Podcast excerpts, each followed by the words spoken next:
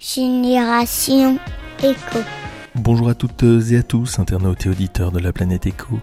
Avec Génération Éco, je cherche sans cesse à renouveler l'expérience que vous pouvez avoir avec l'écoute de ce podcast, en vous proposant des formats différents. Aujourd'hui, à l'image d'un livre audio, je souhaitais vous faire de la lecture d'un extrait de livre qui fait réfléchir. Il s'agit de La nature en débat, idées reçues sur la biodiversité de Christian Lévesque aux éditions Le Cavalier Bleu. Deuxième édition revue et augmentée de novembre 2017. Voici déjà le résumé de la quatrième de couverture. Si, de toute évidence, tout ne va pas pour le mieux sur notre planète, doit-on pour autant parler de situations catastrophiques Or, c'est actuellement la parabole de la nature assiégée qui nous est proposée comme modèle unique, une nature qui risque de disparaître et l'homme avec, selon certains, si l'on ne prend pas rapidement des mesures. Il ne s'agit pas ici d'assener d'autres vérités sur la biodiversité, mais d'élargir le champ de la réflexion, de retrouver un peu d'impertinence par rapport au discours mécanique bien rodé des ONG ou de certains lobbies scientifiques, chez lesquels on pratique fréquemment l'amalgame et la dramatisation. Voici donc la quatrième de couverture de ce livre. Je vais donc vous lire maintenant un passage du livre qui s'intitule L'homme est responsable d'une destruction massive de la biodiversité, qui représente 12 pages du livre. Asseyez-vous bien et bonne écoute. À en croire les discours médiatiques, nous serions en train de vivre la sixième grande extinction de masse. On peut perdre la moitié des espèces vivantes d'ici à la fin du siècle. Tel est le titre d'une interview du président du Muséum national d'histoire naturelle en mai 2010 largement relayé par les médias. La suite de cet entretien est cependant plus nuancée. Les journalistes ont-ils caricaturé ces propos ou bien ceux-ci sont-ils délibérés pour attirer l'attention des lecteurs? En réalité, la dramatisation est devenue un mode de communication privilégié dans le domaine de l'environnement. Et en ce qui concerne la biodiversité, la propension de certains groupes sociaux à dramatiser a été particulièrement active. L'objectif? Bien entendu, est de se faire entendre des médias à l'affût de sensationnalisme, ces derniers répandant ensuite auprès du public des informations au mieux caricaturales ou au pire instrumentalisées.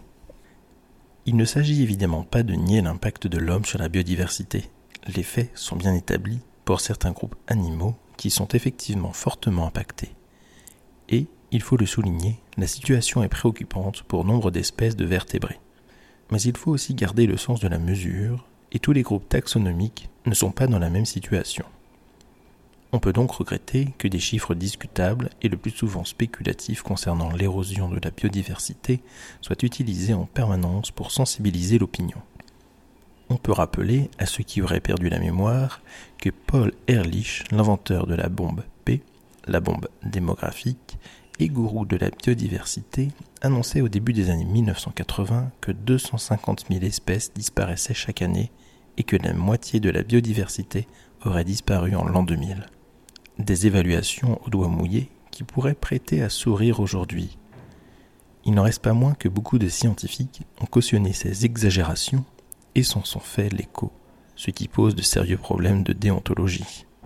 Selon un autre gourou, le biologiste Edward Wilson, la moitié des espèces actuellement présentes sur Terre pourraient avoir disparu d'ici la fin du XXIe siècle. On se donne rendez-vous? L'érosion, de quoi parle-t-on? Les mots ont leur importance et il s'agit de préciser ce qu'ils recouvrent. Parle-t-on de l'érosion des habitats, des espèces ou des gènes pour reprendre la définition de la biodiversité? Parle-t-on de la disparition complète d'une espèce ou de la baisse de ses effectifs? Qui peut être inquiétante, à l'exemple du rhinocéros Parle-t-on de la biodiversité en général, ou de certains groupes taxonomiques, ou encore de certaines espèces emblématiques Dans ce domaine, on a vite tendance à généraliser et à extrapoler à l'ensemble de la biodiversité biologique des observations locales et conjoncturelles. Si l'impact des activités humaines est avéré sur les vertébrés, c'est bien loin d'être le cas chez les micro-organismes qui sont bien plus nombreux et il n'est pas rare de parler de disparition d'espèces quand une population de cette espèce disparaît localement, alors qu'elle est toujours présente ailleurs, ce qui prête bien entendu à confusion. Certains écosystèmes sont actuellement fortement modifiés par les activités humaines. La disparition d'espèces ont été bien documentées sur les îles et notamment les îles du Pacifique. Dans ces milieux clos et isolés, les espèces avaient souvent évolué en l'absence de grands prédateurs. C'est ce qui explique notamment l'existence de nombreux oiseaux insulaires dépourvus d'ailes fonctionnelles, à l'image du fameux dodo de l'île Maurice. Avec l'arrivée de l'homme et de ses espèces domestiques ou commensales, comme le chien, le chat et le rat, les espèces endémiques ont été particulièrement vulnérables à la prédation. Bon nombre d'entre elles ont ainsi disparu des îles et alimentent largement la saga des espèces éteintes. On a également beaucoup parlé de la destruction des forêts tropicales. Ainsi, la forêt de Bornéo ou ville outan se réduit dramatiquement pour faire place à des cultures de palmiers à huile. Sur les continents, l'impact de l'homme a été moins spectaculaire, même si on peut citer des exemples emblématiques tels que le bison d'Europe, le pigeon migrateur américain ou plus récemment le dauphin de Chine.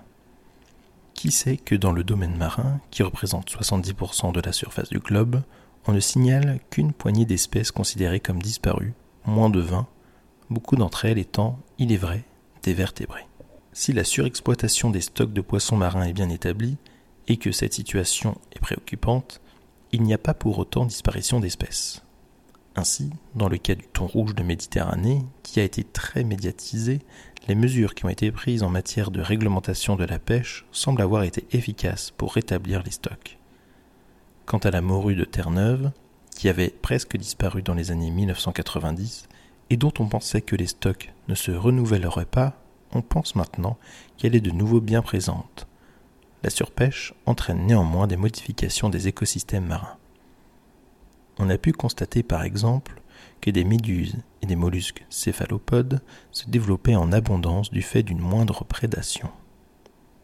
Un autre aspect du discours alarmiste est de tenir un discours globalisant et d'extrapoler à l'ensemble du globe des problèmes qui se posent à des échelles locales ou régionales.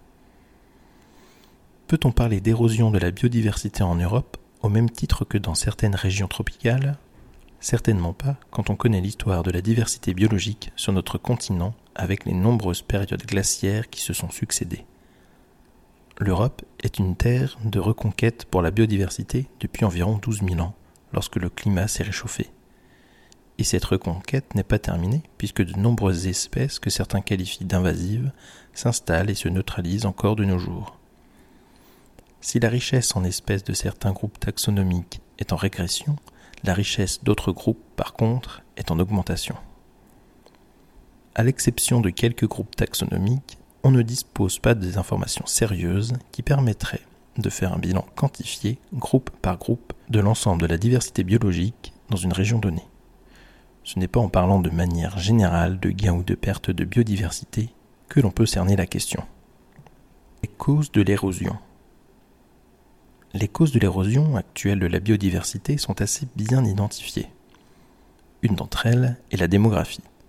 Il y a environ 10 000 ans, nous étions de l'ordre de 6 millions d'individus contre plus de 7 milliards de nos jours. On comprend facilement que pour nourrir et héberger plus d'êtres humains, il faut à la fois plus de place et plus de ressources. L'impact sur les milieux naturels s'est donc mécaniquement accru. L'américain Paul Ehrlich parle de ce sujet de la bombe P. P pour population. C'est donc une priorité sur la démographie qu'il faudrait agir pour enrayer l'érosion. Certains écologistes intégristes, flirtant avec les idées de la deep écologie, préconisent tout simplement un arrêt de la croissance économique et démographique. Un tel discours vise plus ou moins directement les pays en développement qui connaissent une forte croissance démographique et qui hébergent une riche diversité biologique.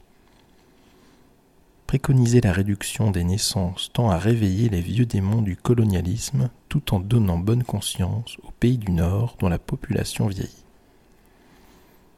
Une bonne nouvelle néanmoins, la transition démographique chère aux démographes, c'est-à-dire le ralentissement de la courbe des naissances, s'observe maintenant dans beaucoup de pays en développement.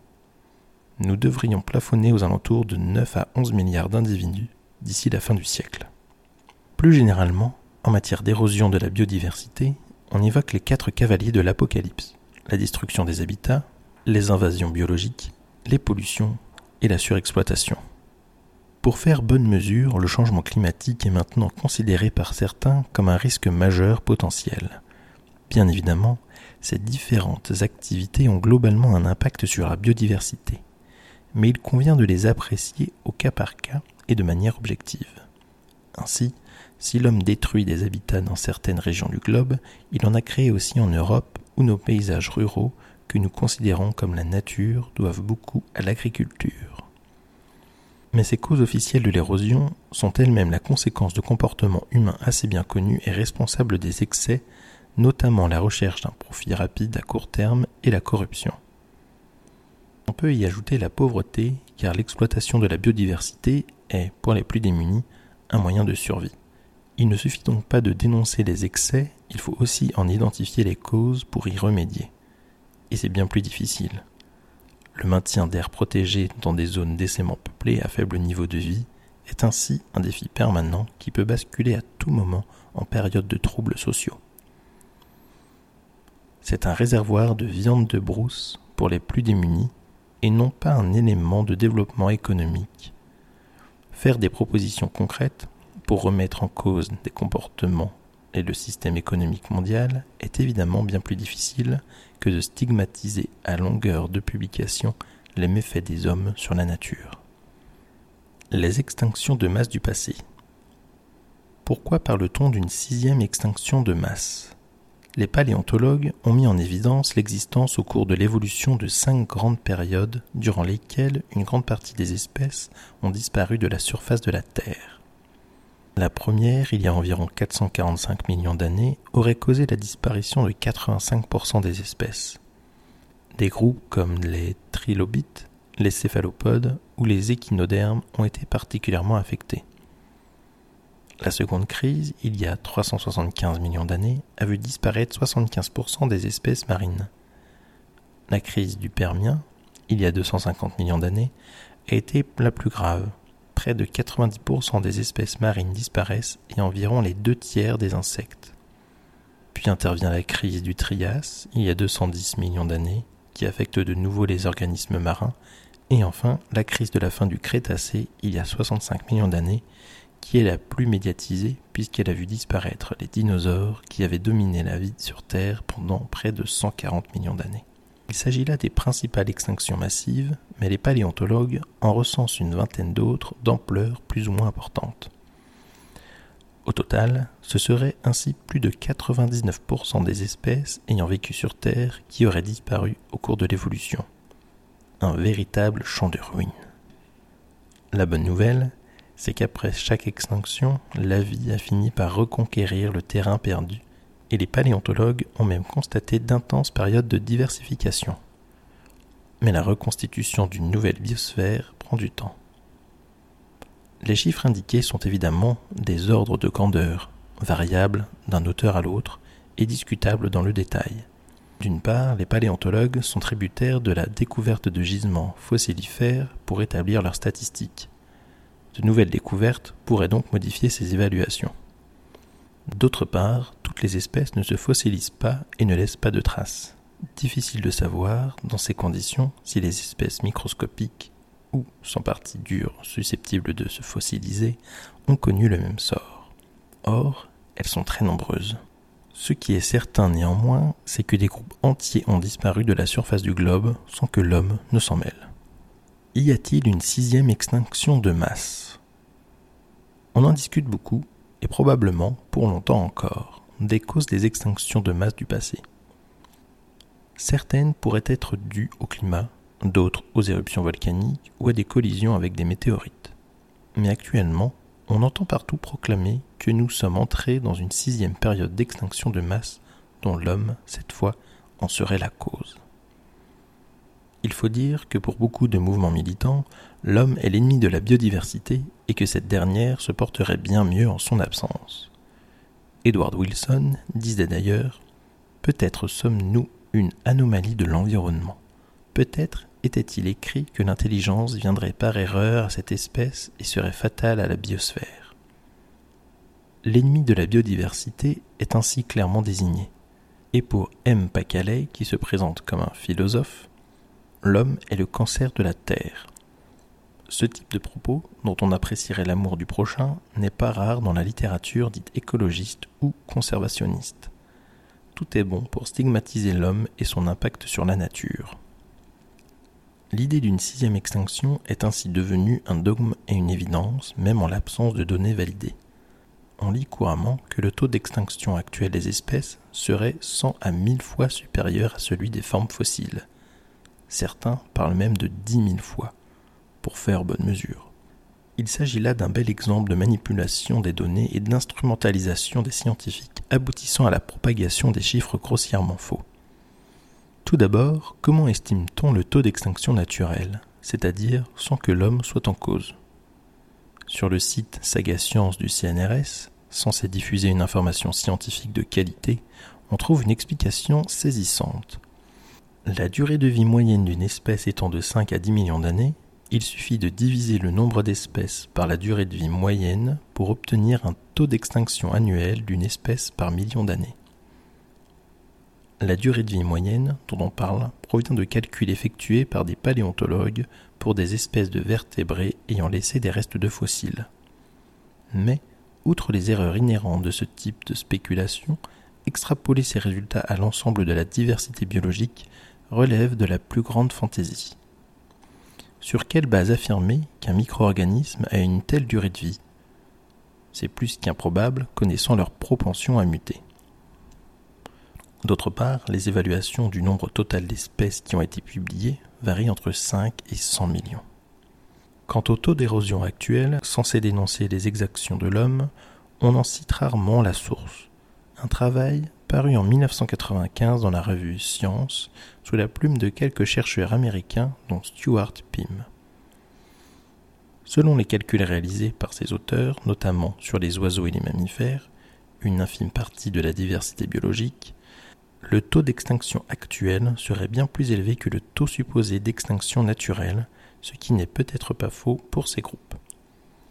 Une lecture attentive de ce travail révèle néanmoins qu'il y a beaucoup d'approximations et d'hypothèses non vérifiées aussi bien pour l'érosion actuelle que pour le calcul du taux d'extinction naturelle que l'on peut qualifier de bruit de fond. Ainsi, dans ces calculs, le poids des îles, qui ont été le lieu de beaucoup de disparitions documentées d'espèces endémiques dans les siècles passés, est très important. Ce phénomène est indiscutable, mais en travaillant ainsi, on introduit un biais systématique c'est le poids considérable donné aux espèces endémiques, sur les îles, mais pas seulement, qui ont été identifiées par les scientifiques dans le calcul de l'érosion actuelle. Or, dans les calculs sur le taux d'érosion naturelle des paléontologues, il n'y a guère d'espèces endémiques, car d'une part, on ignore leur existence, et d'autre part, la probabilité de retrouver leurs restes est très faible. La surestimation du taux d'érosion est ainsi considérable. On ne s'étendra pas, bien entendu, sur le fait que ces calculs ignorent systématiquement les micro-organismes qui, d'après les microbiologistes, prospèrent très bien dans un monde anthropisé. Ce qui n'empêche pas de parler de biodiversité de manière globale. Ce type de résultat, qui prête discussion sur le plan méthodologique, devait arranger les amateurs de sensationnalisme qui se sont empressés de le reprendre sans autre esprit critique. Les chiffres avancés pour parler d'extinction de masse ignorent également le fait que le processus de spéciation, l'apparition de nouvelles espèces, sont toujours à l'œuvre. Dans ce domaine, on manque néanmoins d'informations précises sur les vitesses de spéciation. Il est raisonnable de penser qu'il faut plus de temps pour créer une nouvelle espèce d'oiseau qu'une espèce d'insecte ou une espèce de bactérie. Ce qui répond partiellement à l'argument selon lequel les disparitions peuvent se produire rapidement alors que la spéciation est un processus à long terme. Il n'empêche que de nombreuses espèces sont toujours en cours de création et que ce phénomène peut être assez rapide, comme en témoignent, par exemple, les recherches menées sur les petits poissons cichlidés des grands lacs d'Afrique de l'Est. Une nouvelle espèce de moustique serait également apparue dans le métro de Londres en moins d'un siècle. On manque manifestement de recul sur les vitesses de spéciation qui sont bien entendu différentes selon les groupes taxonomiques un peu de modération. Il est indéniable que l'espèce humaine est à l'origine de la disparition d'autres espèces et transforme les milieux naturels pour ses besoins économiques. Outre les espèces officiellement disparues, nombre de populations sont actuellement fragilisées, soit par surexploitation, soit parce que leurs conditions d'existence se détériorent. Sans compter que certains types d'habitats sont également fortement érodés. Pas de doute également sur le fait que les vertébrés sont particulièrement affectés, notamment ceux dont la distribution est limitée ou qui font l'objet de braconnage. Mais il faut se garder d'extrapolations hasardeuses et globalisantes, les situations n'étant pas comparables pour les différents groupes taxonomiques ou les différentes régions du monde. Les informations qui circulent actuellement sur les taux d'extinction de la biodiversité, considérés comme une entité unique, sont peu fiables et l'expression sixième extinction est beaucoup plus un slogan médiatique qu'un fait établi. Selon un bilan paru récemment dans la revue Science, malgré la pollution et les autres conséquences de l'activité humaine, le nombre d'espèces à l'échelle de la planète ne semble pas diminuer de manière significative. Ces résultats proviennent d'un travail réalisé sur des séries d'observations menées par certaines depuis 1874 dans une centaine de points dans toutes les régions du globe, des tropiques aux pôles, dans les eaux douces, les océans ou sur Terre. Globalement, les séries temporelles, notamment pour les 40 dernières années, ne mettent pas en évidence de changements significatifs dans le nombre d'espèces présentes localement ou régionalement, bien qu'une légère augmentation soit observée dans les régions tempérées. Ces résultats ne confirment donc pas qu'il y aurait une accélération de la perte de la diversité biologique à l'échelle globale. Néanmoins, on a pu constater dans la plupart des régions qu'il y avait de nombreuses substitutions d'espèces au niveau des peuplements. Pour les auteurs, le fait qu'il n'ait pas observé de perte systématique d'espèces à l'échelle globale ne vient pas contredire le fait qu'il y a des espèces en danger ou des habitats menacés. Il souligne également que ces substitutions ne se font pas sur la base d'espèces jouant un rôle équivalent ou ayant des traits biologiques similaires, et que dans tel contexte, on peut s'attendre à la création de nouveaux écosystèmes, ou du moins d'écosystèmes fonctionnant un peu différemment. Nous sommes loin cependant de la catastrophe annoncée. Voilà donc la fin de cet extrait du livre La nature en débat, idées reçues sur la biodiversité de Christian Lévesque aux éditions Le Cavalier Bleu, deuxième édition revue et augmentée de novembre 2017. Merci d'avoir écouté ce nouvel épisode de Génération Echo. J'espère que cette lecture vous aura plu et vous donnera envie d'en découvrir plus. Merci de me dire en commentaire si ce concept vous plaît afin que je vous fasse découvrir d'autres livres. Merci pour vos partages de l'épisode et du podcast au plus grand nombre et je vous dis à bientôt à l'écoute de Génération Echo.